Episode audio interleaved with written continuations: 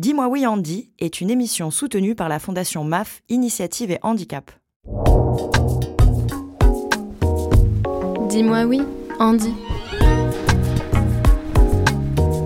Drague Oui. Fantasme Bah oui. Parentalité Oui. Sexe à deux ou trois, voire plus Oui. Contraception Oui. Coup d'un soir Oui aussi. Dis-moi oui, Andy. Vas-y, dis-lui oui. Auditrices, auditeurs, bonsoir et bienvenue dans Dis-moi oui, Andy, l'émission qui va vous parler d'affection, de sexe, avec ou sans engagement, de rupture, de chair, d'esprit, de coquinerie. Bref, l'émission qui va vous parler de ce thème universel qu'est la sexualité. Et si je vous dis universel, c'est que le thème concerne tout le monde. Jeune, vieux, vieille, moyen, moyenne, moche, belle, pas ouf, mais ça va quand même, chauve, chevelu, femme, homme ou aucun des deux. C'est vraiment comme vous voulez, deux bras, deux jambes, parfois moins, parfois pas du tout. Dis-moi oui Andy, c'est l'émission qui évoque la sexualité sans oublier qui que ce soit, avec respect, sans tabou et évidemment sans fausse bienveillance. À chaque épisode, deux invités face à moi et aujourd'hui exceptionnellement trois. Eh oui, parce que c'est un sujet important, vous voulez avoir vos avis d'experts. Et donc on va dialoguer ensemble aujourd'hui sur la contraception. Des sujets qui pourront être aussi la drague, la séduction, les fantasmes, les ruptures, la pornographie, l'assistance de vie intime et même les coups d'un soir. Dis-moi oui, Andy. Et oui, je vous le disais, le sujet de l'émission de ce vendredi soir est la contraception. Pour de nombreuses femmes et de couples, au mot contraception correspondent les mots liberté, plaisir et autonomie, la possibilité de choisir librement d'avoir des enfants ou non, de disposer de son corps et de maîtriser son futur. Pour d'autres, c'est une contrainte, trop souvent réduite à une, approche médicalisée et normative, si je cite le planning familial. Pour une génération, le mot contraception a immédiatement signifié une première porte d'entrée vers la sexualité et la protection contre le MST la génération qui a grandi avec l'émergence du sida dans le débat public. Ce qui amène aussi à dire que l'absence de contraception induit tout de suite ce qu'on appelle les conduites à risque, les responsabilités et l'insouciance, voire irresponsabilité peut-être. Pour parler de tout ça avec nous, il y a beaucoup à dire. Nous n'avons pas deux, mais exceptionnellement trois invités ce soir. Je commence, pas du tout euh, de manière euh, gentlemanesque, par Jean-Baptiste. Jean-Baptiste Lusignan, bonsoir. Bonsoir, merci de m'accueillir. Ça va très bien. Eh ben avec plaisir, ravi de t'avoir. Donc tu es responsable de la prévention santé au CRIPS d'Île-de-France, donc le Centre régional d'information du SIDA et pour la santé des jeunes, c'est ça? C'est exactement ça. Tu étais aussi bénévole de Solidarité SIDA. C'est comme, ça, comme ça que, j'ai commencé dans ce métier il y a plus de 15 ans. Et que tu as rencontré une de nos invités, que je présentais dans un instant. Et tu étais au pôle santé jeunesse et public prioritaire, c'est ça? C'est le, service dont je m'occupe. C'est le service qui fait les interventions euh, dans les lycées, euh, les différentes structures et qui parle de sexualité euh, toutes les semaines. Eh ben, ravi de t'avoir avec nous. À tes côtés, Pauline, Pauline Duverger, bonsoir. Bonsoir. Comment ça va? Super. Bon, les marches du métro, pas trop chiant, pas trop long? Ça va. Ça va. Bon. Donc tu es responsable de prévention à Solidarité SIDA, SIDA c'est ça? Tout à fait. Depuis combien de temps? 9 ans. Depuis 9 ans déjà. Mais ouais, ça passe vite. Et donc avec Jean-Baptiste, vous connaissiez, vous avez travaillé ensemble à l'époque? Oui, on s'est croisés et très contente qu'il continue dans la prévention. Bon, bah ravi de vous avoir tous les deux. Et puis on a Katusha, la jeune hein, de la bande. Alors, en même temps, vous avez l'air aussi tous les deux très très jeunes. Donc Katusha, étudiante en marketing digital. Alors tu te décris euh, comme euh, une macro-influenceuse, c'est ça? Mais j'aime pas ce mot, mais oui. Donc une influenceuse, une grande influenceuse en devenir. Bah grande, je sais pas, mais j'essaye de tout faire pour. Et sur quel sujet? Bah tous les sujets qui m'intéressent en vrai. J'ai une euh, chaîne YouTube, j'ai un compte Instagram et j'ai deux comptes Facebook. Est-ce que tu as des thèmes de prédilection euh, Mes thèmes de prédilection, c'est euh, la vie, le, le, handicap. Euh, après, c'est la vie en général, en fait. J'ai oh. pas de thématique précise, c'est juste que je raconte ce qui se passe dans... Enfin, je raconte entre guillemets ce qui se passe dans ma vie. Je m'inspire de ma vie et je le raconte. Donc une approche très globale bah, qu'on va suivre. Tu nous donneras après justement tes comptes pour qu'on puisse te, follower, comme disent les gens. Et donc euh, on va te follow. Et donc tu évolues dans un établissement spécialisé et c'est comme ça que tu as rencontré euh, le CRIPS, en tout cas les ateliers. Bah, voilà Benoît et les ateliers du, euh, les ateliers du CRIPS, c'est ça? C'est ça. donc tu vas nous raconter ça juste après. Bon, j'espère que vous êtes bien installés et bien concentrés parce qu'en ce soir, on est vendredi soir, c'est un jour important, c'est le dernier, c'est le début du week-end, hein, c'est le, vendredi, tout est permis. Le mardi aussi, hein, il paraît, et en fait tous les soirs, hein, quand on aime la vie et qu'on est, libre. Et eh bien, chers auditeurs, auditrices, protégez-vous, évidemment, protégez-nous. Dis-moi oui, oui, la contraception, c'est parti. Dis-moi oui, Andy. Bon, chers amis, on a une petite tradition hein, dans cette émission sur chaque thème qu'on aborde, vu que je vais vous passer euh, au grill, vu que je vais vous demander de vous mettre à nu enfin pas, li- pas littéralement, enfin si l'envie vous en prend, vous êtes très libre évidemment, mais c'est aussi un moment, bah, moi, de mouiller le maillot et de vous raconter, euh, raconter bah, une expérience un peu personnelle, en tout cas quelque chose qui m'est arrivé. Alors, autour de la contraception, on se pose plein de questions, et donc euh, j'avais deux choses à lesquelles je pensais, évidemment, à la première fois, mais comme on va faire une émission, je pense, sur la première fois, je vais pas dévoiler tout de suite ma première fois. Mais mon rapport à la contraception, c'est un rapport de protection. Moi, je suis né en 1981. Mon rapport à la contraception, c'est tout simplement euh, de pas attraper de maladie. Euh, en l'occurrence, le sida, qui est la maladie qui, à cette époque-là, et encore aujourd'hui probablement, est la maladie qui, moi, m'effrayait le plus euh, parmi toutes les maladies sexuellement transmissibles, qu'on peut, qu'on peut attraper. Pas tant la question de la, de, la, de la procréation. En tout cas, à cet âge-là, je me posais pas cette question-là. Et, donc, oui, j'ai sûrement, le souvenir que j'ai été très maladroit dans l'utilisation du préservatif. Je savais pas trop comment le sortir. Euh, Je m'étais sûrement entraîné avant, euh, si mes, mes souvenirs sont bons. Mais plus dans le rapport de ce qui m'est arrivé après mon accident. Pour, je rappelle mes auditeurs qui, qui me suivent de plus en plus nombreux, que je suis toujours en fauteuil roulant depuis 21 ans après un accident de ski, donc je suis paraplégique. Et en fait, euh, je me souviens de cette femme que j'avais rencontrée et qui, dès la, première soirée, quand on était sortis ensemble et qu'on se retrouve et qu'on allait coucher ensemble, m'amène justement un document me voilà certifiant qu'elle est euh, qu'elle est clean, me dit-elle, qu'en gros bah elle est, elle est séronégative et qu'elle a aucune maladie. Elle avait fait un test euh, de dépistage et en me disant j'ai confiance en toi. Elle me connaissait pas, mais j'ai confiance en toi. Et euh, donc t'inquiète pas, c'est bon, t'as rien à craindre. J'ai regardé, je fais bah, c'est très sympa d'avoir confiance en moi, mais tu n'as aucune raison rationnelle d'avoir confiance en moi. Et puis le fait que tu arrives avec ça, ça, même si là tout de suite ton test, euh, à part si c'est un faux et, certifie le fait que ça a l'air d'aller, il n'empêche que en fait je te connais pas, je sais pas ce que tu as fait hier ni avant-hier, et, donc voilà. Et je me suis souvent posé la question, et en discutant avec elle, je me disais est-ce que c'est parce que elle avait un rapport très particulier avec moi, pourquoi pas, ou est-ce que c'était le fait que étant handicapé dans l'inconscient de cette personne-là, dans le rapport qu'elle peut avoir avec moi, de se dire bah tiens, euh, ouais, ce mec-là de toute façon, euh, je pense pas que c'est un homme à femme, le pauvre il a eu un accident, euh, il y, a, peu de risques ou pas de risques, ou alors à l'inverse, est-ce que c'était de se dire bah tiens en fait j'ai un vrai fait pour ce mec-là, je vais lui dire que ça va, je prends pas la pilule et peut-être que c'est une manière de, de tomber enceinte. Bref, ça a été quelque chose qui moi en tout cas m'a perturbé, ce qui fait que ça a pas duré très longtemps avec elle parce que je trouvais ça je trouvais ça extrêmement, euh, extrêmement gênant et donc, euh, et donc voilà. Donc c'était, euh, c'était une, une séquence, une séquence qui était pas, pas très agréable et pas simple à gérer. Euh, ça a amené à une, une rupture assez rapide et, euh, et voilà. Donc c'était ma petite, euh, voilà, ma petite confidence euh, de ce qui m'est arrivé. Alors j'ai des trucs beaucoup plus drôles, mais aussi beaucoup plus trash. Euh, et donc on m'a dit d'attendre une prochaine émission qui serait un peu plus appropriée. Voilà, voilà mes amis, pour cette petite introduction. On va passer à vous, hein On va passer à vous et donc euh, aussi à ce qui vous est arrivé, à ce qui vous fait, à ce qui fait que vous êtes là aujourd'hui, vos parcours, vos engagements. Et ben on va commencer, euh, on va commencer bah, avec qui Eh ben allez, euh, Pauline, voilà, Pauline, Pauline du Verger.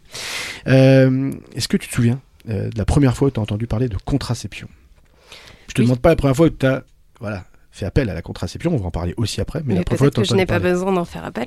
Aussi, aussi, aussi.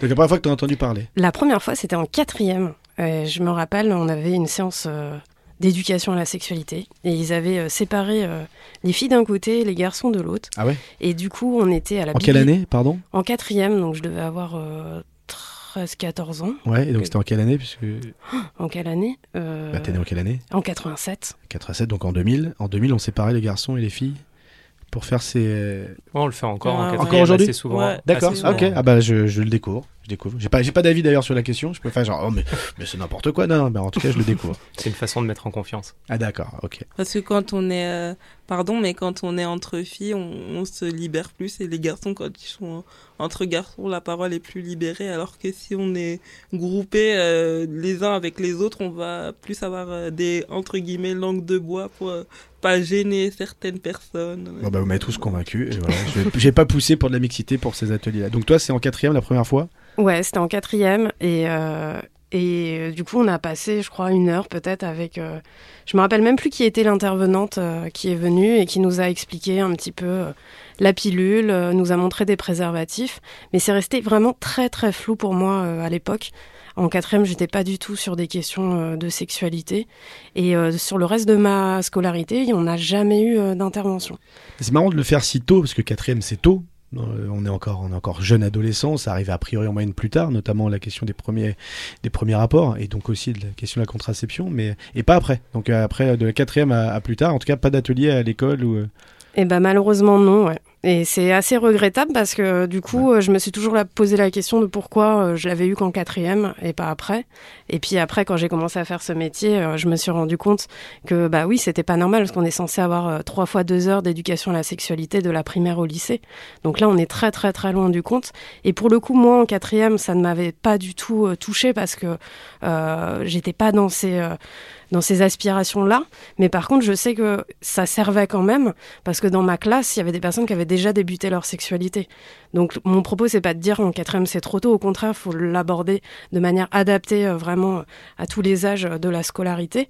Et, euh, et ça peut servir à certaines personnes à certains moments donnés. Oui, il faudra le commencer dès le début du collège jusqu'à la, ouais, jusqu'à la fin du lycée. euh, et quoi, voilà, euh, parce qu'effectivement, oui, en quatrième, il y a des, des jeunes hommes, jeunes filles, euh, jeunes femmes, voilà, qui, qui découvrent leur sexualité. Euh, Katusha, la première Bah, fois que tu as entendu voulais- parler de contraception. Bah, la première fois que j'ai entendu parler de contraception, bah justement c'était en quatrième.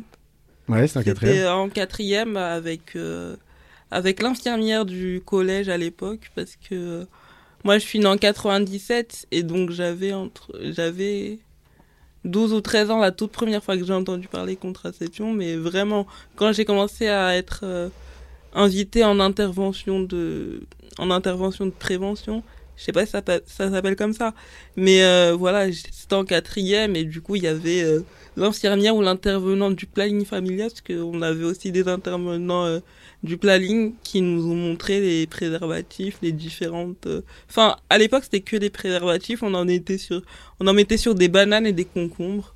Ouais, comme ça C'était trop a- drôle. C'était trop marrant.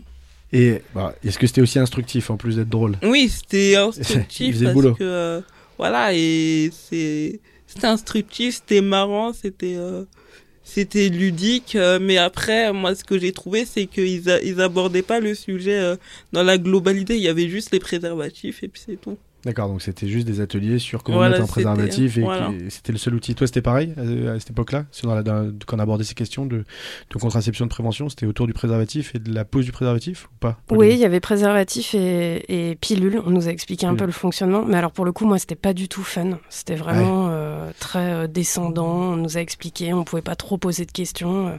J'en ai plutôt un mauvais souvenir. Nous c'était très libre, au contraire on pouvait poser poser des questions. Après on nous a donné des, des prospectus, on nous a dit voilà et puis euh, je pense que Enfin, moi, quand j'étais au collège et au lycée, il y avait des euh, distributeurs de préservatifs. Ah, bah c'est là, qui, tu vois, c'est là, où, c'est là que tu te sens vieux. Tu vois, nous, des- à notre époque, il n'y avait, des- pas tout ça. Ouais, il y a des. normalement, normalement. Euh, mieux, maintenant, dans mieux. les collèges et les lycées, il y a des distributeurs de préservatifs. Après, c'est pas des marques comme. euh, Enfin, c'est pas des grandes marques, hein, mais c'est des, c'est des marques euh, premier prix, on va Ce qui est dire. marqué NF dessus. C'est Voilà, marqué NF si, dessus, c'est- c'est bon. c'est aux Toujours, normes. Toujours. C'est aux normes, c'est c'est bah, bien sûr. Jean-Baptiste, excuse-moi, oui, vas-y. Mais euh, enfin, c'était, je crois que c'était 2 euros la boîte de 6. Et quand on avait envie ou quand on voulait pas que se faire gauler par les parents ou la pharmacienne, on prenait euh, notre petite pièce et on mettait dans le distributeur. C'était trop bien. on mettait dans le distributeur comme si on allait chercher de la bouffe. Et puis euh, au final, on va chercher les préservatifs et puis euh, au revoir. hein. Bah, comme quoi vous avez ce- cette chance d'être de, de cette génération-là où nous on devait aller, on arrivait comme des cons à la pharmacie, on avait honte, vous imaginez quand même, on avait honte, on était gêné de demander un préservatif. C'est quand même un truc. euh, Même un encore truc aujourd'hui. Mais encore aujourd'hui, bien sûr, Mm. l'exercice d'aller là en fonction de votre âge, en fonction. bah, c'est Jean-Baptiste. Ouais. Qu'on n'arrête pas d'entendre depuis le début de cette émission, qui n'arrête pas de nous couper. Dis-moi, Jean-Baptiste, Dis-moi, pardon, la première fois toi que tu as entendu parler de contraception. Moi, je pense que j'ai de la chance parce que c'est euh, mes parents, Mmh. euh, je pense tout petits, euh, qui m'en ont parlé. Euh, je sais pas, 5, 6 ans, avec des mots adaptés pour un enfant, surtout ma mère. qui, qui bossait en pharmacie et qui, qui l'a abordé assez simplement. Et puis je suis de la, la génération qui, a, qui a eu la chance de, de voir les, les dessins animés Il était une fois la vie. Ah oui. Euh, ah là là. Et, et je me souviens Ah d'un ouais. épisode qui parlait de ça, de reproduction, contraception, euh, règles et tout ça, et c'est vachement bien fait. Et moi, et moi Ouais, j'ai eu ça en fait. euh, ça existe encore, ils en ont refait, etc. Euh, mais moi, c'était c'était un peu cette ambiance-là, et avec euh, à la fois cette espèce de, de force du VIH/SIDA. euh, à la fin des années 80, donc quand j'avais 6-7 ans, euh, Ouais. euh, où on commençait à en parler et ma mère s'est dit euh, faut que je lui en parle.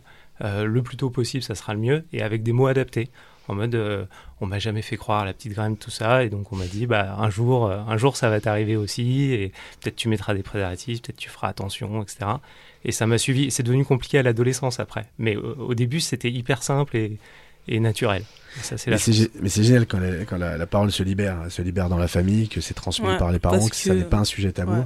Tout le monde n'a pas la chance d'avoir des parents aussi ouverts sur euh, la sexualité, sur les questions de contraception. C'est aussi culturel aussi, c'est euh, c'est l'environnement, c'est socio-culturel. Si par exemple dans la religion on n'aborde pas ces sujets-là parce que X ou Y raison, il n'y a pas... Euh, Mais d'où l'importance aussi de l'éducation nationale et des personnes qui vont venir, des que ce soit l'infirmière de l'infirmière d'établissement, que ce soit le planning familial, que ce soit des associations spécialisées, mais à la condition, Pauline bien sûr, de le rendre ludique et en tout cas pour que, pour que ce soit, soit utile. Pauline, juste justement, comment on, en vient à en faire de sa vie professionnelle justement un engagement sur le sujet de, euh, la prévention, de la contraception et bah, travailler pour Solidarité SIDA pour le coup D'où je suis venue à travailler dans ce bah domaine-là ouais, ça m'intéresse. en fait, euh, moi je suis, je, suis une, femme lesbienne. Et euh, il se trouve que j'ai quand même été victime de discrimination pendant ma scolarité. Et j'ai toujours eu en fait une, une espèce de, de, force d'engagement à essayer de lutter contre les discriminations. Je ne savais pas que j'allais bosser dans le champ de la santé sexuelle. Mmh. J'ai un petit peu tourné mes études vers la sociologie, la philosophie. Euh, j'ai euh, beaucoup milité dans des associations, notamment pour aussi euh, permettre aux personnes LGBT de pouvoir avoir plus de droits. Et en fait, un jour, je suis tombée par hasard sur une annonce de Solidarité SIDA. En tant qu'association LGBT, euh, j'étais déjà venue à Solidays. Euh, j'avais participé au village associatif, j'avais rencontré euh, plein d'associations et j'avais vu en fait la force de ce festival qui permet de, de vraiment favoriser l'engagement de la jeunesse, la lutte, etc. et qui parlait du VIH. Et étant moi-même dans des communautés LGBT, eh bien j'avais vu des personnes qui malheureusement étaient concernées par, par le VIH et, et l'impact que ça avait eu justement sur, sur leur vie.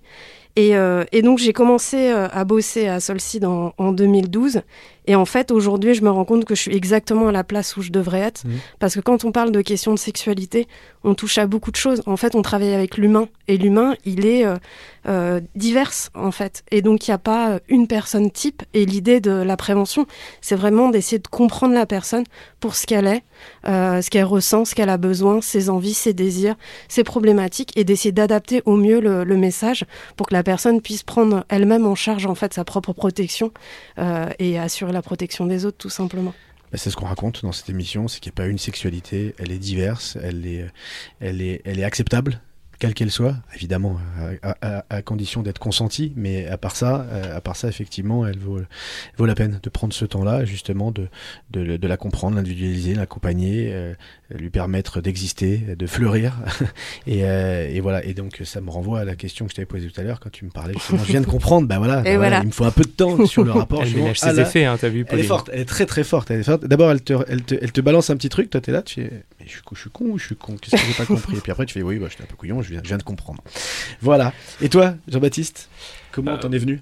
Euh, Moi, bah, justement dans ce domaine-là C'est un peu lié à ce que je te disais tout à l'heure. Je pense que c'est générationnel. Moi, j'ai grandi, euh, j'ai jamais connu la sexualité sans sida. J'ai grandi avec le sida, euh, le sida action à la télé, Clémentine Salarié qu'embrasse une personne séropositive. C'est fou, on a, les, en disant, on a les, mêmes, non, mais les, mêmes, les mêmes souvenirs de la bah, génération 80. Moi, qui, voilà. qui, ouais, bah, je suis en 81 et, je suis comme toi. Le, le, sida, Solidarité Sida, ces émissions et Clémentine Salarié, effectivement, moi, c'est un truc. Voilà, c'est une image forte à la télévision au milieu des années 90 où tu es là, es en train de te, toi, tu es en train de pousser tes premiers poils et, euh, tes hormones qui sont en train de, de, de, faire des trucs. Et euh, tu es là et tu vois, euh, alors attention, un hein, premier rapport, toi tu es là en train de te dire, bah, ça va être compliqué, je suis un mec, est-ce que je vais bander, puis est-ce que je vais trouver une fille qui va bien vouloir, enfin tout ça. Mm. Et on te dit, ouais, mais VIH quand même, tu vas mourir. Mm. Et euh, donc euh, voilà, c'est un truc très générationnel. Et donc je me suis dit, euh, je sais pas, il faut que je fasse un truc. Donc je suis allé à, Solides, à un festival. Je me suis dit, tiens, ça a l'air cool, voilà. Et j'ai rencontré des, des gens formidables, euh, des, bénévoles qui s'engagent. Je me suis dit, mais en fait, ça peut être cool euh, de parler de ça. C'est pas, c'est pas juste faire peur comme, euh, comme on nous dit en, en quatrième, tu vas mourir. Ça peut être prendre du plaisir. Il y a des façons de faire et tout. Et j'ai tout de suite eu envie de faire ça. Donc, j'ai dit, allez, comment on fait pour être bénévole Moi, je veux faire ça. Je veux faire comme vous, quoi. Et puis, puis sans mauvais jeu de mots, mais le virus m'a pris. C'est-à-dire que j'ai fait ça une fois, deux fois, dix fois, vingt fois, cinquante fois. Puis au bout d'un moment, il y a d'autres gens formidables qui sont venus me voir en me disant Mais pourquoi, pourquoi t'en ferais pas ton métier? Je dis Ouais, allez, soyez sérieux un peu. Non, non, moi je fais des études. Faut, voilà. Et puis en fait, si, ça fait, je t'ai dit, ça fait 15 ans, pas tout à fait, mais un peu moins de 12 ans que c'est mon métier. Eh ben, eh ben, ravi que vous ayez trouvé cette voie-là. Effectivement, c'est des métiers importants, des métiers intéressants. Euh, je ne vais pas vous raconter moi le rapport que j'ai avec Solidays, ce que j'ai rencontré, et puis aussi avec vos équipes, mais évidemment, j'ai un attachement très particulier. Petite interlude musicale, c'est la tradition. Et eh ben là, euh, honneur euh, à Katusha. On écoute quoi? On écoute On the Low. By, by Burna Boy? Ouais, c'est ça. Eh ben, c'est parti. On the Low by Burna Boy. It's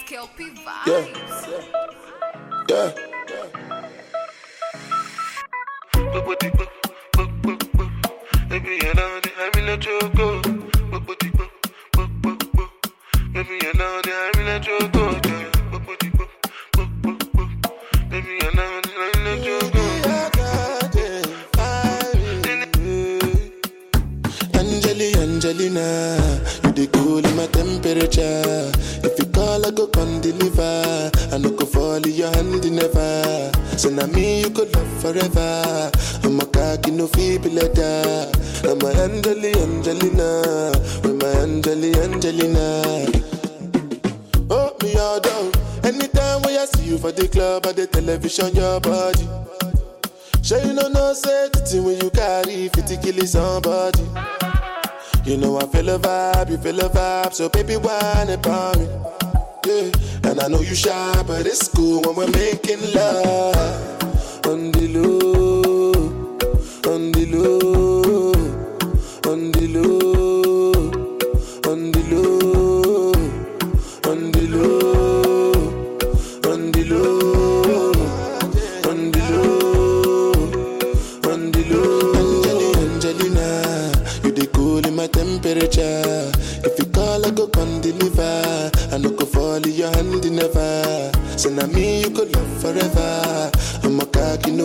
no.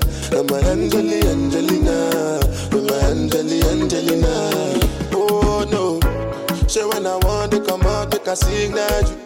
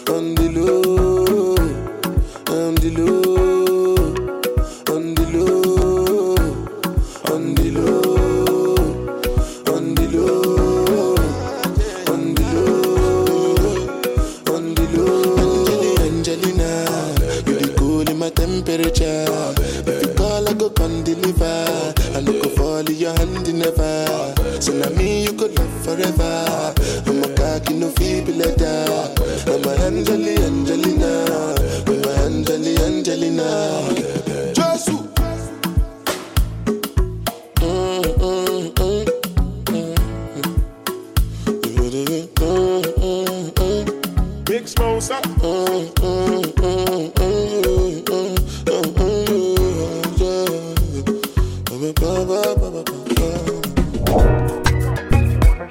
Dis-moi oui, Andy. Vous êtes toujours sur So Good Radio, place à la deuxième partie de Dis-moi oui on dit sur le thème de la contraception. Katusha, Jean-Baptiste Lusignan et Pauline Duverger sont toujours à mes côtés. Tout se passe bien? Oui, ça va.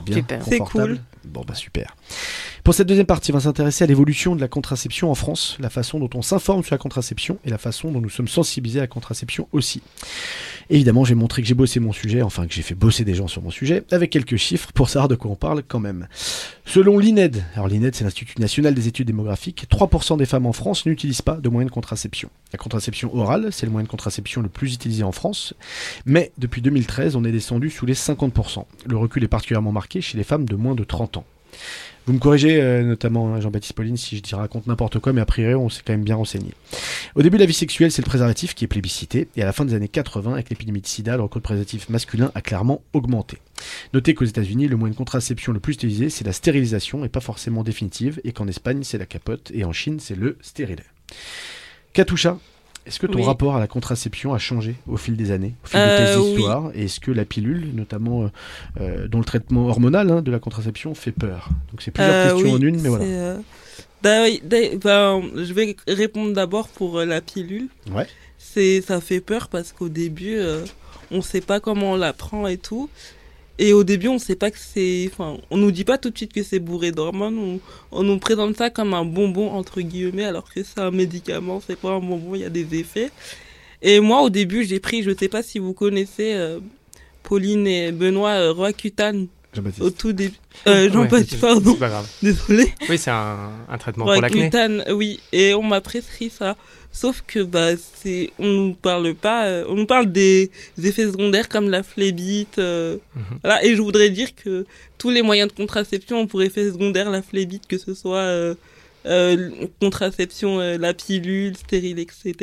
Tout ce qui est hormonal, ouais, c'est ça. Mm. C'est ça, il y a la phlébite. Donc, euh, en plus, moi, comme je bouge pas, que je suis en fauteuil, ils m'ont dit faites attention, etc. Ouais, pour les populations Plus tard, sédentaires, ça oui. peut être un effet, Ouais. un effet secondaire plus, euh, plus compliqué. Donc Oui. toi, la pilule te faisait peur Est-ce que tu Ouais. prenais la pilule euh, quand, euh, au début, quoi, au début de, de ton adolescence ou Bah jeune oui, au femme début, la, la pilule, je la prenais. euh, Comme j'avais pas d'histoire au départ, que c'était pour mon acné, je la prenais tous les jours. Ouais. Et puis au bout de, au bout de, de cinq semaines, j'ai arrêté parce que ben, l'effet secondaire le plus présent dans Roaccutane, c'est la dépression. Ah ouais? Et du coup, bah, au bout de cinq semaines, j'ai arrêté parce que j'arrivais plus à aller en cours, euh, je pouvais plus rien faire, j'avais tout le temps envie de dormir, je pouvais plus Et sortir. donc aujourd'hui, c'est quoi le, le moyen de contraception S'il y a contraception? Bah, c'est quoi la vision que tu en as et, et- et si c'est le cas, euh, ce que toi tu préconises pour toi, hein, pas pour les autres Pour, euh, pour moi, euh, la vision de la contraception, c'est que bah, quand, je suis en, quand je suis en couple, quand même, je fais plus attention à ma contraception. Si je suis pas en couple, je vais me dire, oh, ça va, de toute façon, j'ai pas de, j'ai pas de relation, donc euh, voilà, je vais pas euh, y penser, même si je sais qu'il faut pas. Bah, pour moi, dans ma vie, à moi, personnellement, je vais me dire, euh, il n'y a pas de risque. Donc euh, voilà.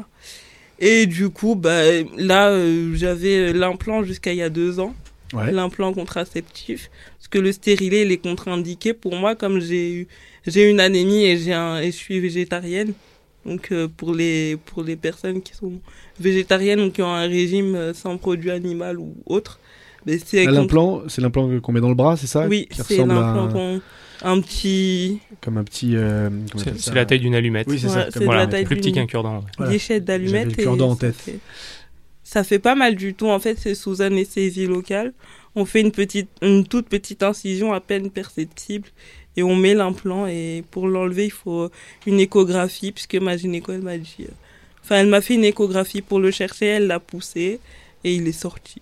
D'accord. Jean-Baptiste, c'est quoi les questions qui viennent le plus souvent dans les ateliers que tu mets en place?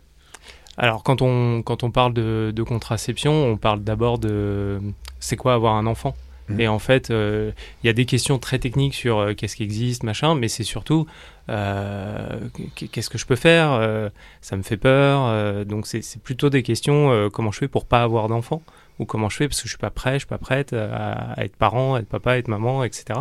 Donc c'est plutôt des questions autour de ça. C'est plutôt comment je sais que c'est le bon. donc on, on passe par des, des- des questions un peu détournées avant d'en arriver vraiment aux, aux questions techniques euh, qui disent bah, tu peux choisir ta contraception, il y a plein de contraceptions hormon- hormonales, plein, de contraceptifs hormonaux, pardon. Ouais. Euh, ou alors il y a la, la capote, etc. Donc c'est plutôt ça les questions. C'est comment je sais que c'est le bon, comment je sais que je suis prêt, je suis prête.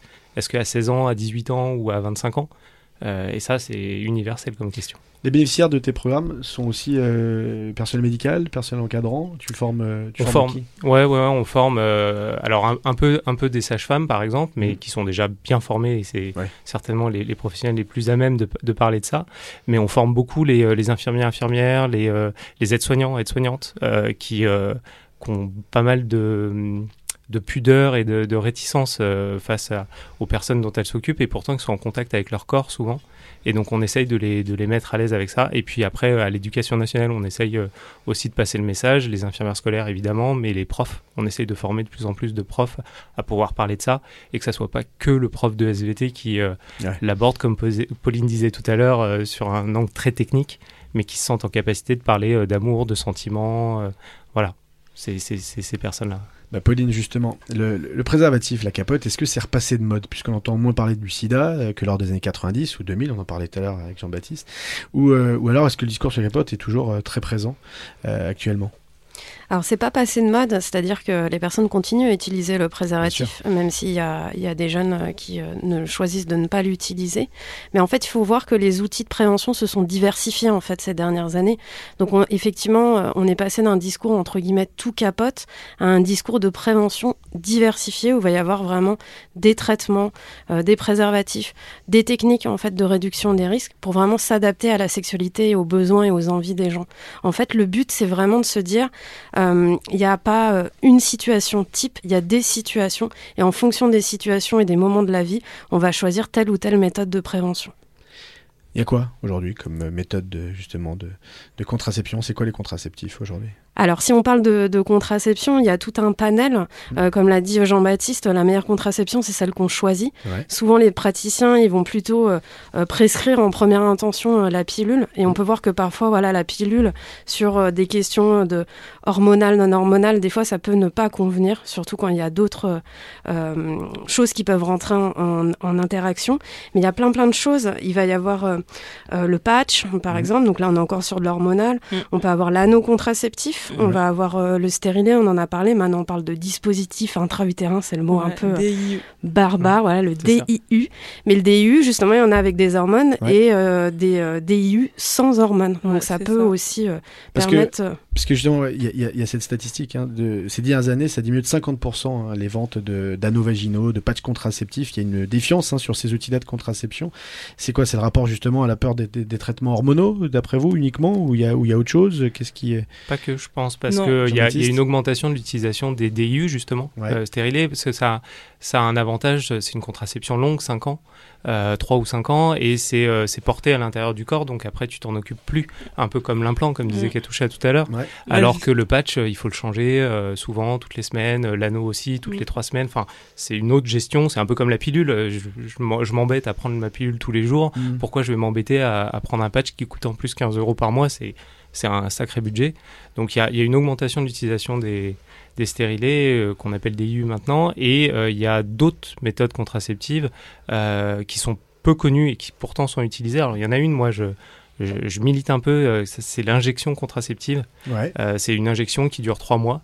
C'est invisible, c'est très peu pratiqué en France. Pour qui? Pour l'homme ou pour la femme? Pour les femmes. euh, et du coup, ça, ça fonctionne comme les autres, l'implant, etc.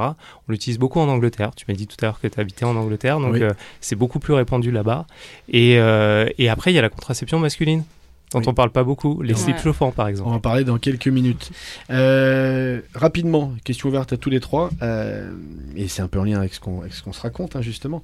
Euh, bah, c'est qu'en fait, l'homme, il est fertile tout le temps, toute l'année, enfin jusqu'à un certain âge et plus ou moins à partir de 40, 50 ans, euh, mais la femme pas tout le temps. Les périodes d'ovulation finalement sont assez courtes, même si ça dépend évidemment du- d'une femme à l'autre. Et donc la question de la contraception, elle est essentiellement encore aujourd'hui tournée autour euh, autour euh, des femmes. C'est-à-dire qu'un problème qui est tout autant masculin, si n'est plus, et finalement euh, devient un système, quoi, un problème féminin. Euh, et donc tu parlais de la contraception masculine, donc tu parlais, tu allais lancer sur le slip chauffant. Qu'est-ce qu'il existe d'autre qu'aujourd'hui comme contraceptif masculin? Pauline, si tu veux. Pauline, elle, Si elle tu a, veux- si tu elle veux a nous en- une, nous info très à jour euh, que, que j'avais pas. Oui, donc il y a le slip chauffant, mais aussi moi j'ai eu l'occasion de rencontrer un médecin qui prescrivait des injections aussi. Ouais. Euh, pareil, donc c'est pas très démocratisé euh, en France et c'est dommage. Et il s'étonnait de pourquoi aujourd'hui on communiquait pas euh, là-dessus. Donc ça serait une info intéressante à passer parce que clairement dans les séances d'éducation à la sexualité, ça préoccupe les hommes la question de contraception. Ils ont envie euh, de aussi pouvoir euh, prendre part euh, à, à cette contraception et ne comprennent pas pourquoi aujourd'hui ils sont un petit peu écartés en fait euh, des, des possibilités. Oui, que ce soit pas qu'une approche euh, de, de peur, en tout cas de rapport à la peur, en se disant faut surtout pas que je, je la mette enceinte. Si on reprend voilà, si on reprend ces, ces discussions un peu classiques euh, qu'on a pu entendre quand on était plus jeune, mais à un moment d'être acteur de ça et de contrôler ça et de pas toujours dépendre justement sur ce qu'elle a bien pris sa pilule et de ces discussions qui d'ailleurs sont basées sur des confiances qui n'ont pas lieu d'être parfois quand vous êtes dans des relations qui sont des fois courtes.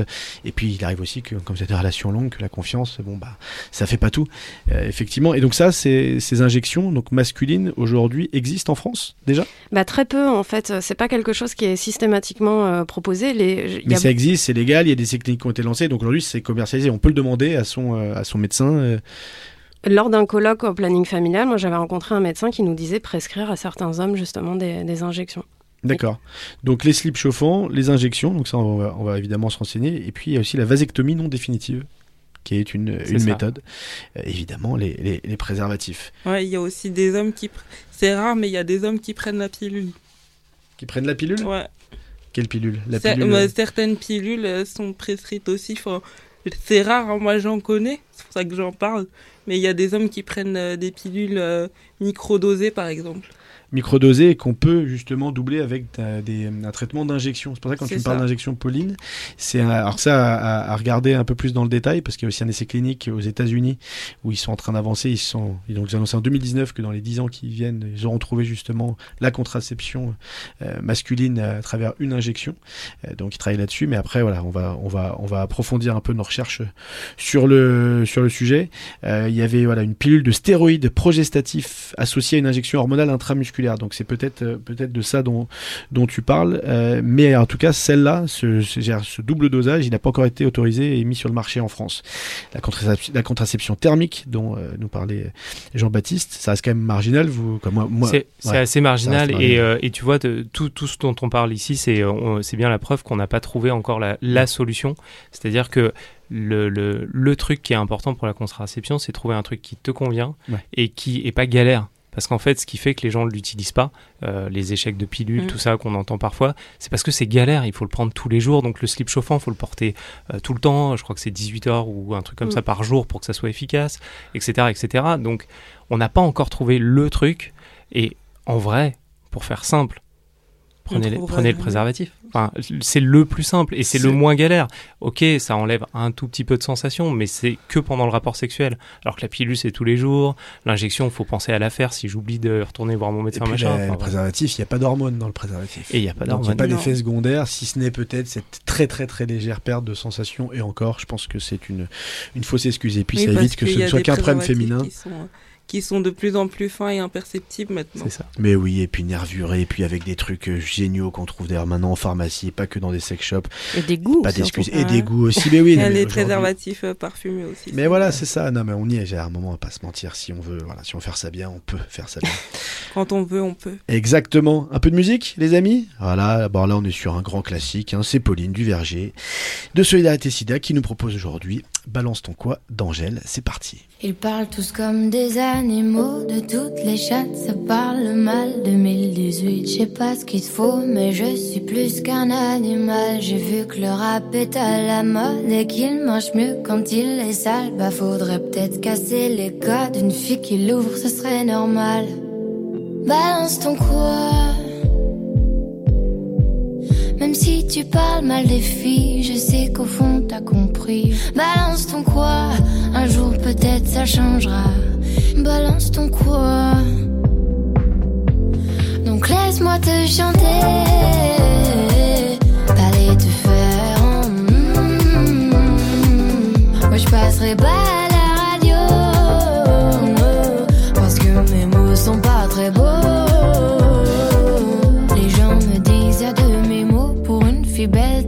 si bête. Pour une fille drôle, t'es pas si laide. Tes parents et ton frère, ça aide. Oh, tu parles de moi. C'est quoi ton problème? J'ai écrit rien que pour toi, le plus beau des poèmes. Laisse-moi te chanter. T'allais te faire. en mm. Oui, je poli pour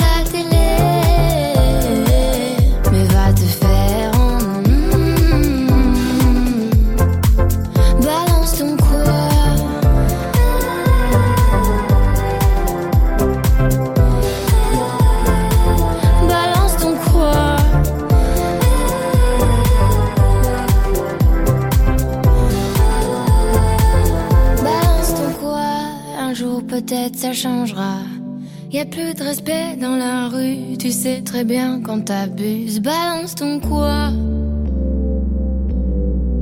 Balance ton quoi? Laisse-moi te chanter. T'allais te faire. Moi je passerai pas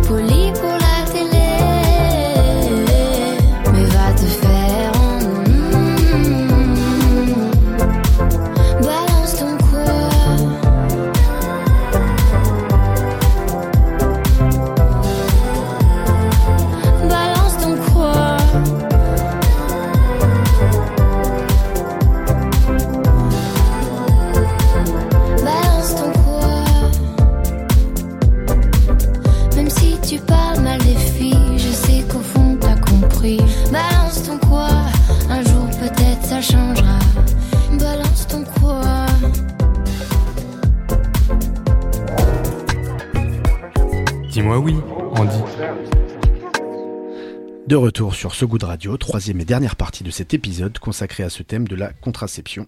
Sont toujours à bord de Dis-moi oui Andy, Jean-Baptiste Lusignan, Katoucha et Pauline Duverger. Ça va toujours? Ça va, ça Toujours. va. Bon, Super. Merci hein, Pauline pour ce choix musical parce que je dois le confesser, euh, j'ai découvert pour les 18 ans de ma filleule Thelma que j'embrasse, Angèle. J'ai fait la surprise de l'emmener euh, concert et en fait été encore plus fan qu'elle je crois.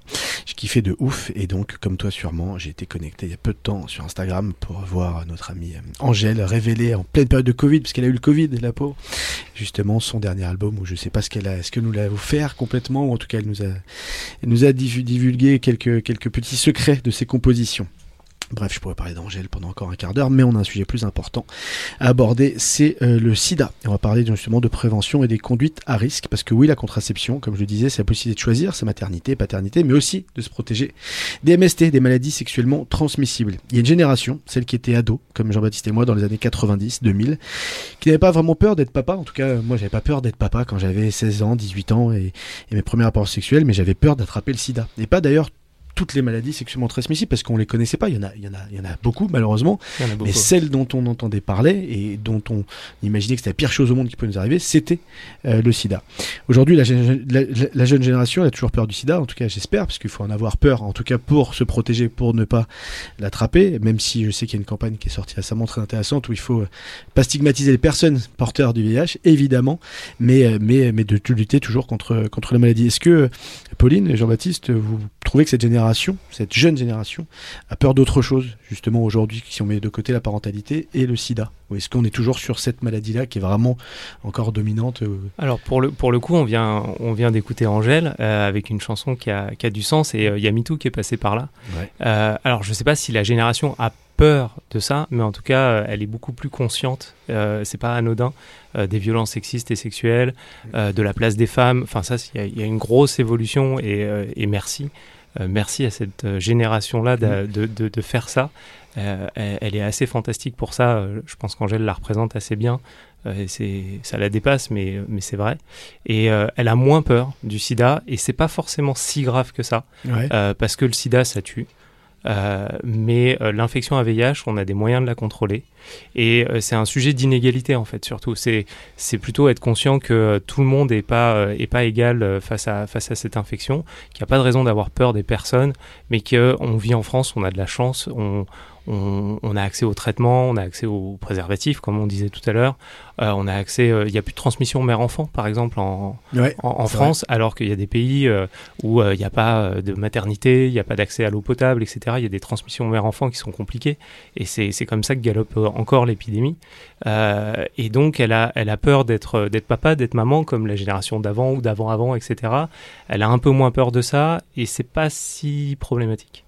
Pauline, est-ce que les conduites à risque, elles ont changé depuis les années 90 Non, les risque, euh, restent euh, les mêmes. Ce qui a changé peut-être, c'est qu'aujourd'hui, il y a quand même eu une démocratisation de, la pornographie. Donc ça, ça a pu venir influencer certaines pratiques, certains rapports à la sexualité, où finalement, on est dans une sexualité qui est très codifiée euh, chez les jeunes. Et quand on les rencontre lors de séances d'éducation à la sexualité, ils ont vraiment envie de se questionner sur leur rapport à cette sexualité qui est présentée, euh, puisqu'ils s'y retrouvent pas, en fait, en fin de compte. Et donc l'idée, c'est vraiment de dialoguer avec eux, d'expliquer les situations, de voir euh, s'il y a des, euh, des situations à risque, pardon, d'autres qui ne le sont pas, pour vraiment essayer de les accompagner au mieux dans la sexualité qu'ils ont envie de vivre, en fait, tout simplement. Katusha, euh, est-ce que toi, tu as, l'impression euh, qu'il y a un rapport euh, différent à la prévention pour, les personnes, pour les personnes handicapées dans leur pratique? Tu vois, moi, j'ai un accident il y a 21 ans. Je vous racontais en introduction le rapport que peuvent avoir des partenaires que j'ai sur le côté, en gros, non, mais j'ai confiance. Et puis toi, de toute façon, voilà, toi, t'es clean et tu risques rien parce que t'es handicapé, tu dois pas avoir beaucoup de conquêtes. ou alors, à l'inverse, des personnes handicapées elles-mêmes qui se disent, voilà, c'est tellement compliqué de rencontrer quelqu'un. Bon, bah, je vais pas rajouter ça dans la contrainte. Et si la personne insiste un peu, bon bah je vais. Voilà, c'est des choses en tout cas moi que j'ai entendu. Est-ce que c'est quelque chose, des choses que toi t'as entendu ou que as, dont t'as été témoin? Et quel est ton, c'est quoi ton avis là-dessus? Bah mon avis c'est que déjà en règle générale, euh, euh, les, la prévention elle a changé parce qu'on a plus de moyens qu'à l'époque de d'avoir des informations. Avant, on n'avait pas Internet, les réseaux sociaux, tout ça. Donc maintenant, on a, on a, aussi les influenceurs aussi, euh, YouTube, Facebook, etc. Donc on est plus informé. Et puis il y a un autre côté un entre guillemets pervers parce que on a de plus en plus accès plus jeune à la pornographie donc euh, notre sexualité elle est porno normée si je peux m'exprimer comme ça mhm. parce qu'on est on est formaté par les pornos genre dans les pornos ça se passe comme ça donc moi ça doit se passer comme ça et nanani nanana on on est euh, on est euh, plus instrumentalisé par les pornos notre sexualité. J'ai l'impression que au jour d'aujourd'hui, la sexualité, ça se voit que à travers les pornos et qu'on visualise notre sexualité individuelle par les pornos. Après. Euh, ah, ça, je crois que c'était déjà le cas de notre, euh, notre génération. Hein, quoi. Je sais pas pour toi, euh, Jean-Baptiste. c'était le début, en tout cas, je pense. Toi, fin des années 80, tu nous as dit. Ouais, 87, donc. 87, donc aussi. pareil. Mais, pareil. Mais il n'y avait pas cette. Ce, Aujourd'hui, les jeunes, ils sont quand même très exposés à, la, à la pornographie. Et c'est pour ça que c'est important d'avoir des espaces pour pouvoir en, discuter et déconstruire avec eux. Et, et par contre, à côté de ça, et c'est ce que disait Katoucha, c'est qu'il y a aussi des comptes Insta. Il y a plein, plein, plein de choses, en fait qui se passent aujourd'hui euh, sur les réseaux sociaux, sur Internet, qui permettent aussi de montrer d'autres sexualités. T'en as conseillé qu'on en profite pour les. Si t'en as de, de tête là Moi, j'ai surtout un super site pour les jeunes, c'est onsexprime.fr, où là, c'est vraiment une euh, mine euh, d'or pour vraiment aller répondre à plein de questions sur, sur la vie affective et sexuelle. Et puis, il y a plein de petites vidéos qui sont vraiment chouettes et des petits quiz, donc c'est hyper, hyper intéressant. Et puis, aujourd'hui, c'est la génération Sex Education. Je sais pas si vous connaissez ouais, la série Netflix, j'adore cette série. Et ça, franchement, enfin voilà, qu'on soit capable aujourd'hui de produire des choses pareilles. Moi, j'aurais aimé, en tant qu'adolescente, pouvoir euh, voir tous ces super personnages hyper euh, diversifiés les uns que les autres. Et, euh, et c'est ça qui amène aussi la richesse aujourd'hui. Donc, il y a du positif, il y a du, négatif, mais l'idée, c'est vraiment d'avoir des espaces de parole pour en discuter tout bah, Nous, on avait des les filles et les garçons, mais, mais je crois pas que ça abordait ces sujets-là, en tout cas à l'époque de, mémoire. non, mais c'est vrai, c'est une, une super série et il y a aujourd'hui effectivement des outils. Jean-Baptiste, est-ce que tu penses que qu'aujourd'hui c'est plus compliqué qu'avant de parler de prévention et de faire ce travail-là auprès justement de cette jeune génération. C'est alors c'est plus compliqué si on pense à la, à la génération SIDA euh, dont on parlait tout à l'heure où il y avait ce, cette espèce de truc dans tous les médias euh, un virus mortel. Donc c'était assez évident qu'il fallait en parler aujourd'hui il y a eu un recul un peu, il y a eu, euh, euh, il y a eu une, voilà, un repli un peu sur soi, il y a, des parents qui sont moins, moins à l'aise avec ça, qui peut-être euh, qu'on peut-être pas connu, euh, enfin voilà, qui sont pas nos parents à nous, qui sont un peu plus vieux, enfin voilà. Et, et, euh, on aborde plutôt le sujet par euh, l'amour, les sentiments, la vie de couple, etc. pour amener progressivement, on peut plus rentrer directement dans le rapport sexuel, c'est comment on va te parler des préservatifs. Et d'une parce que ça fait pas sens pour tout le monde, et de deux parce que oh là là, attention, est-ce que vous allez pervertir mes enfants? Il y a les LGBT-phobies, c'est-à-dire les discriminations envers les personnes euh, homosexuelles, bisexuelles, etc. Euh, il y a eu, euh, il y a eu le mariage pour tous, tous les débats qu'il y a eu à cette époque-là. Il y a eu un climat assez nauséabond pendant, pendant quelques années. Euh, ça, a crispé des gens en fait, et c'est dommage. Et nous, on, retrouve ça sur le terrain avec des gens qui euh, vont brandir ça en mode ah non non, me parlez pas de ça, c'est trop compliqué. Puis à la maison, je pourrais pas. Et puis on parlait tout à l'heure Katusha, elle a eu de la chance, euh, elle a eu des interventions dans, dans, son, dans son lieu de vie. Oui, lui dit qui est euh, intéressant. Mais il y a plein d'endroits où il n'y a pas d'intervention. Mmh. Euh, il y a, y a plein, plein de jeunes qui vivent par exemple en IME, etc. donc c'est des, des, des, internats pour des personnes en situation de handicap où c'est les parents qui contrôlent tout et les parents ils veulent bien faire, hein, ils sont pas malveillants, mais ils parlent surtout pas de sexualité. Et donc il y a personne, tout le monde est mal à l'aise avec ça. C'est un tabou. autour de ça. Ouais. Oui, oui, bah, évidemment, ce que tu disais tout à l'heure, hein, sur les origines sociales, les origines culturelles, la religion euh, aussi, évidemment. Voilà, et donc tu as deux mondes qui se côtoient. Tu as le monde de sex éducation qui regarde Mm. Netflix, etc., qui dit Ah, c'est super, on peut parler de tout. Et puis il y a euh, le truc traditionnaliste qui, euh, qui met un peu une chape de plomb dessus, donc on passe par des sujets détournés. Est-ce qu'il y a un programme? Est-ce qu'il y a un programme obligatoire? Euh, genre, Aujourd'hui, on apprend l'histoire, on apprend la géographie, les mathématiques. Est-ce qu'il y a un programme obligatoire récurrent dans les écoles de la République où on fait de la Normalement. prévention? Normalement, oui. Normalement, Normalement, oui. euh, À y a partir même- de quand? À partir de quel, de, de quel âge ce travail est fait, effectué Alors, bah, comme, comme disait Pauline, c'est à peu près à partir de la quatrième, Donc- euh, où Non, il y a 14, normalement, 15, euh, voilà, euh, 14 ouais, même un peu plus avant, jeune, ouais, 12, 13. où on peut parler de sexualité, et c'est même dans les programmes de l'éducation nationale depuis 2016. Ouais, Euh, maintenant donc il y a c'est- les il y a euh, maintenant il y a l'appareil génital qui est représenté sur les, les livres d'SVT depuis euh, ouais 2016 2017. Ouais, notamment l'apparition du clitoris, Ouais, voilà, euh, qui, ça. était, qui a fait Le son apparition dans les manuels scola- Maintenant il est scolaires. clairement dessiné. Euh, Si seulement, Jean-Baptiste, on avait eu accès Bah. à ça il y a une vingtaine d'années. Voilà. Ah bah on La l'aurait moins cousine, cherché, hein, le point G. Ben voilà. on Il y a la euh, prostate pour les Ouais. hommes. Ouais. Alors ça, je crois qu'on n'est pas prêt. C'est le Écoute, point P. si, mais oui, mais, non, mais évidemment, non, mais, non, mais, non, mais t'as as raison. Et puis d'ailleurs, dans, dans l'approche qu'on a à la, à la sexualité et à la diversité de cette de, de l'actualité dans le monde et des pratiques, évidemment, évidemment, et ce sont tous ces sujets-là. Après, euh, effectivement, quand tu vois qu'il y a encore euh, une dizaine d'années, euh, il n'y a pas le clitoris qui était qui était dessiné sur justement l'appareil génital, bah, alors je serais le premier avis à le découvrir, hein, et on en reparlera. Je penserai justement à cette interview, mais mais oui, la prostate et puis toute, toute toute partie du corps érogène qui permettent voilà de donner ou de, de recevoir du plaisir. On est on est en plein dedans. Euh, petite question, et ce sera une- ma dernière question. Bah oui, puisqu'on arrive bientôt à la fin de cette émission. C'est le moment où vous faites. Oh, Oh, déjà. déjà. Ah bah vraiment, j'adore. Pourtant, on commençait à parler de prostate et de clitoris. Eh Franchement, oui, ça y est, on est bien. Ouais, c'est notre côté un peu prude hein, chez ce goût de radio et dans Dis-moi oui on dit, c'est qu'on n'aime pas du tout parler de ces sujets-là. Enfin, c'est l'inverse. Bon bref, euh, je voudrais parler quand même un peu dépistage et le Covid. Euh, Mm. Dépistage évidemment très important, euh, essentiel aujourd'hui. Euh, Est-ce qu'il y a eu euh, un recul du dépistage, notamment pendant le Covid? Et on en est où euh, Voilà, ces dernières années de, de ce, de ce sujet-là et de, de ces enjeux? Et Pauline. oui, euh, cette semaine, c'était la, la semaine, euh, le 1er décembre, donc journée mondiale euh, de lutte contre le sida. Et donc les chiffres sont tombés, les chiffres 2020. Et mauvaise nouvelle, effectivement, il y a eu un recul du dépistage, donc moins 14%, notamment lors du premier confinement. Et on n'a pas réussi à rattraper ce, ce dépistage, qui fait qu'aujourd'hui, il y a aussi un recul des découvertes de séropositivité. Donc on évalue à 4900. Aujourd'hui, c'est les premiers chiffres euh, qui, sont, qui sont tombés Nouveau cas ou personne personnes découvrant effectivement qu'elles sont euh, séropositives. Donc on pourrait se dire naïvement, euh, chouette, il y a eu un recul, euh, il y a peut-être moins de cas. On n'est pas tout à fait euh, euh, capable aujourd'hui euh, de, de dire si c'est positif ou négatif, parce qu'il pourrait y avoir... et qui l'ont pas fait. Voilà, il pourrait y avoir plusieurs, plusieurs facteurs euh, différents. Mais, euh, mais aujourd'hui, euh, ce, ce recul montre que c'est important de se faire dépister. Puisque s'il y a un recul des cas, tout simplement, il y a des personnes qui peuvent ne pas être au courant. Et donc, les chaînes de transmission peuvent continuer et peuvent apprendre qu'ils sont séropositifs à un stade tardif de, de l'infection. Et, et en 2020, il y a 30% des personnes qui ont été déjà euh, diagnostiquées à un stade avancé. Ce qui est dommage, puisqu'ils n'ont pas accès à des traitements qui Voilà, c'est pourraient... ça. C'est Les plutôt, antiviraux, plutôt ils sont dépistés, plus euh, le traitement est efficace et mieux on vit aujourd'hui avec le sida grâce à ces traitements s'ils sont pris tôt. Exactement. Aujourd'hui, une personne qui est mise sous traitement, elle a une espérance de vie quasiment normale. Euh, et puis surtout, elle ne, elle ne peut plus transmettre le virus. Et ça, c'est le gros changement aussi par rapport à Pas- notre génération. Donc pas qu'à son enfant, pas que la maman enceinte à son enfant, mais aussi dans le couple, quoi, dans le couple, dans la relation Exactement. sexuelle.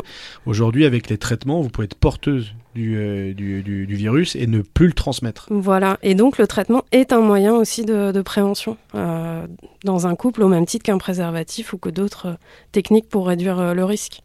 Et Oui, ça, c'est hyper important de, de communiquer là-dessus parce que on a vraiment un changement aussi de perception de, des personnes séropositives. Où avant, peut-être que voilà, on pouvait en avoir peur, d'avoir peur d'être contaminé entre Ouais. guillemets. Aujourd'hui, c'est plutôt l'inverse. Quelqu'un qui est dépisté, qui connaît son statut et qui prend son traitement, finalement, c'est la personne la plus safe parce qu'il n'y a aucun moyen de transmettre euh, le virus par rapport à des personnes qui peut-être ne vont pas se faire dépister régulièrement après Oui, des prises de c'est là où risque. voyez le chemin parcouru entre une époque où on est, euh, on, on en parlait avec Jean-Baptiste à l'heure, de ce baiser de Clémentine Salarié où on vient casser quelque chose parce que les gens pensent qu'on l'attrape en embrassant, en touchant, alors qu'évidemment, déjà à l'époque et depuis tout, le- depuis tout temps, on n'a jamais attrapé le sida comme ça, à aujourd'hui de se dire, parce que ça que ça veut dire, c'est qu'une personne séropositive qui a un traitement et aujourd'hui ne peut pas le transmettre, ne peut plus le transmettre, et donc d'une certaine manière, mais vous imaginez le, le chemin parcouru, c'est-à-dire que coucher avec une personne séropositive et qui fait son traitement et donc qui est suivi, qui l'a pris tôt, bah, c'est moins dangereux que coucher avec quelqu'un que vous connaissez pas en soirée, d'une, certaine manière. Exactement. En Non, mais c'est non, mais- ça. mais, mais Exactement vous, voyez le chemin parcours, et, et je vous le dis, et, et étant, étant plutôt intéressé à ces questions-là, curieux de ces sujets-là, ce qui est certain, c'est que la majorité des gens aujourd'hui ne le savent pas. Et, Mm. j'encourage nos auditeurs et nos auditrices à, à regarder cette campagne que j'ai, j'ai découvert il y a très peu de temps. Euh, bah, hier, je l'ai découverte, et justement avec des témoignages, notamment de cette jeune femme qui explique que que- qu'elle transmet pas la maladie à son enfant, que donc elle peut être maman, que- qu'elle peut avoir une vie complètement ordinaire, banale, pas au sens négatif du terme, mais ordinaire comme les autres. Mais effectivement, le dépistage, euh, le dépistage est essentiel et, euh, et le plus précoce possible. Bon, évidemment, la capote, le pré- les, les autres, les autres systèmes de contraception et de prévention dont on a parlé sont, euh, sont importants. Euh, c'est l'heure, les amis. Oh, l'heure de se quitter. Et oui, Dommage. c'est la fin. Dis-moi oui, Andy. Vas-y, dis-lui oui. Eh bien oui, on aurait sans doute pu rester parler des heures hein, de ce sujet qui est la contraception, mais aussi la prévention. Mais il est malheureusement l'heure de nous quitter. Jean-Baptiste, Katoucha, Pauline, un grand merci de nous avoir accompagnés De sur ce nouvel épisode de Dis-moi oui Andy. Euh, On veux. ben, je vous inviterai. On a, à mon avis, on a plein de sujets, notamment un sujet prostatique à aborder ensemble. Avec Euh, avec. Pauline notamment. Et vous avez prévu quoi d'ailleurs tous les trois euh, ce soir? Qu'est-ce qu'on fait un vendredi soir? Quand on est jeune, qu'on a une trentaine, vingtaine, quarantaine d'années bientôt. Moi, je vais jouer à des jeux de société, tu vois. Voilà, bah écoute, pourquoi pas Moi, j'ai joué avec euh, des boules, mais de... je vais faire mon sapin de Noël en fait. Eh ben oui, parce que c'est la période, il faut Eh pas oui. traîner. Mm.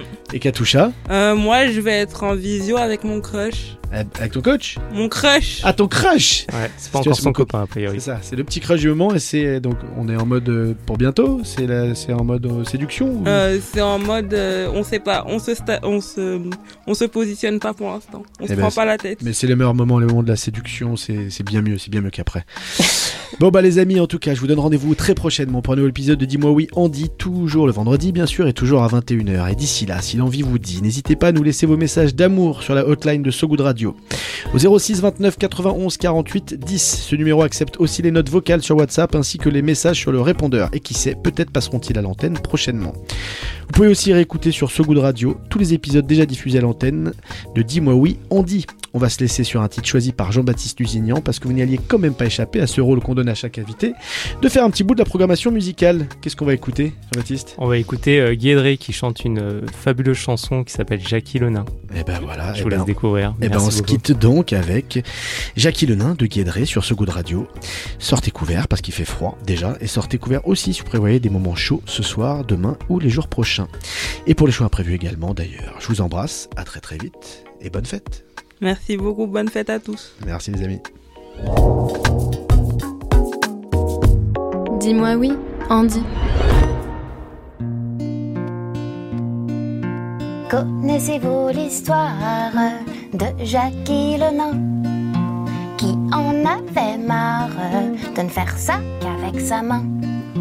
Alors un matin, il décide de sauter le pas et s'en va chez les putains claquer son RSA.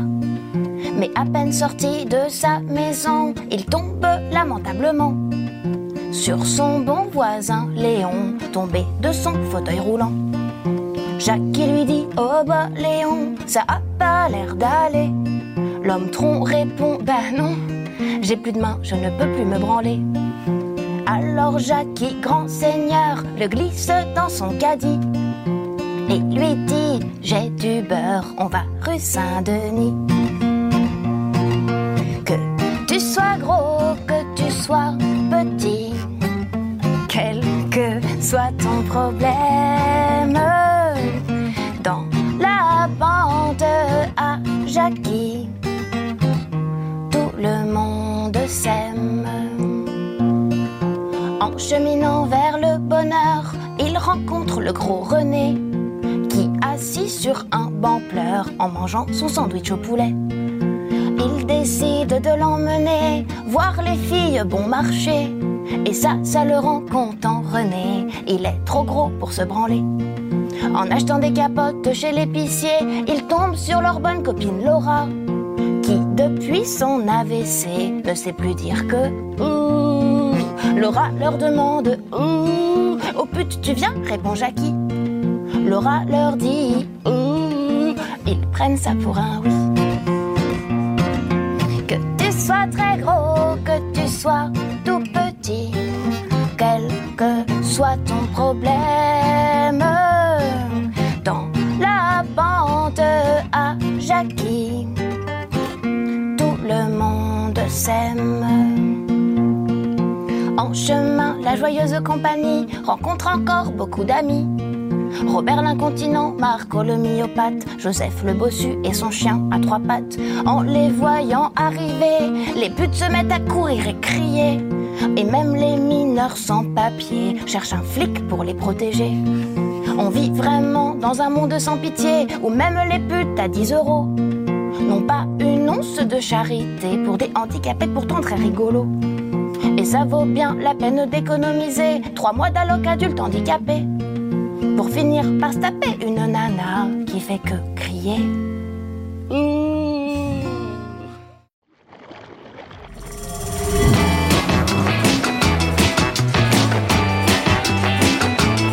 Impactante. Salut à toutes et à tous, je suis Laura Gazal et je vous invite à découvrir Impactante, des chroniques modestement positives. Impactante, c'est le podcast du ventre mou de l'écologie. Celles et ceux qui sont souvent pris au piège de leurs propres contradictions, qui veulent bien faire, mais sans trop bouleverser leur quotidien. En bonne maman active, un poil débordé, j'en fais partie. Mais j'ai vraiment décidé de m'améliorer. Alors dans chaque épisode, je teste de nouvelles expériences pour apporter ma petite pierre à l'édifice. Fabriquer ma lessive maison, lire le rapport du GIEC ou encore faire une maraude. Je les partage avec vous sans filtre, avec mes petits tops et mes gros flops. Mais toujours avec recul et autodérision. Bref, impactante, c'est essayer de sauver le monde modestement. Très modestement. Retrouvez-moi sur So Good Radio et sur toutes les bonnes plateformes de podcast. Bonne écoute!